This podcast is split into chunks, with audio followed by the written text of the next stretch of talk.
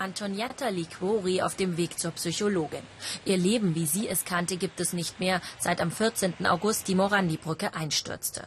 Ihre Wohnung unter dem Viadukt ist seither unbewohnbar. Und Antonietta kann die Bilder, dieses Gefühl, nicht nach Hause zu können, nicht vergessen.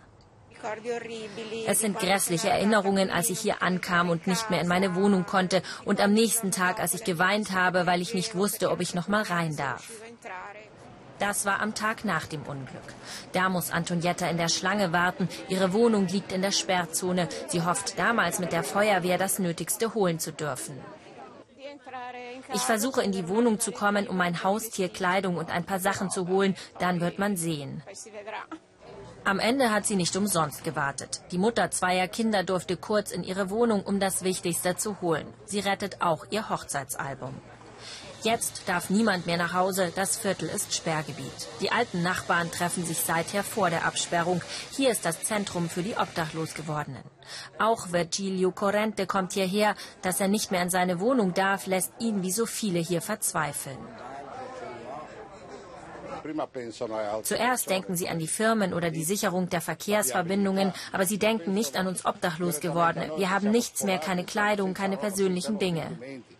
Dieser Brückenteil soll Ende des Monats gesprengt werden. Ihr Hab und Gut wäre dann womöglich unter Betonmassen begraben. Das Brückenstück auf der anderen Seite, das über einem großen Unternehmen steht, soll mit einem Kran abgerissen werden.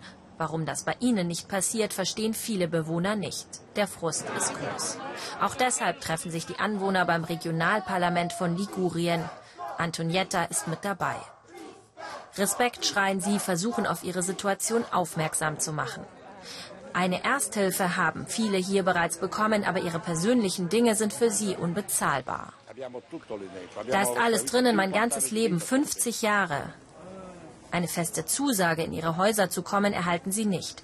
Aber immerhin, falls Sensoren die Stabilität der Brücke kontrollieren, könnten Virgilio und die anderen doch noch einmal in ihre Wohnungen zurück. Eine Chance.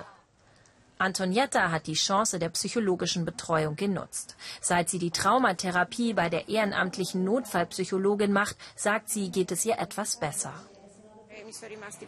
Das ist alles noch in mir drin und wird nie ausgelöscht werden. Aber trotz allem kann ich jetzt schon mal darüber reden, ohne zu weinen. Das ist schon viel, dank der psychologischen Unterstützung. Sie und ihr Mann haben eine neue Wohnung gefunden. Zum Essen aber kommen sie hierher zu den alten Nachbarn. Salvatore, mein Mann und ich haben uns schon für das Mittagessen eingetragen, sagt sie, und beim Abendessen werden wir mal sehen. Die Anwohner des Viertels unter der Morandi-Brücke haben ihr Zuhause und noch viel mehr verloren. Aber sie halten zusammen. Das gibt ihnen wenigstens etwas Hoffnung.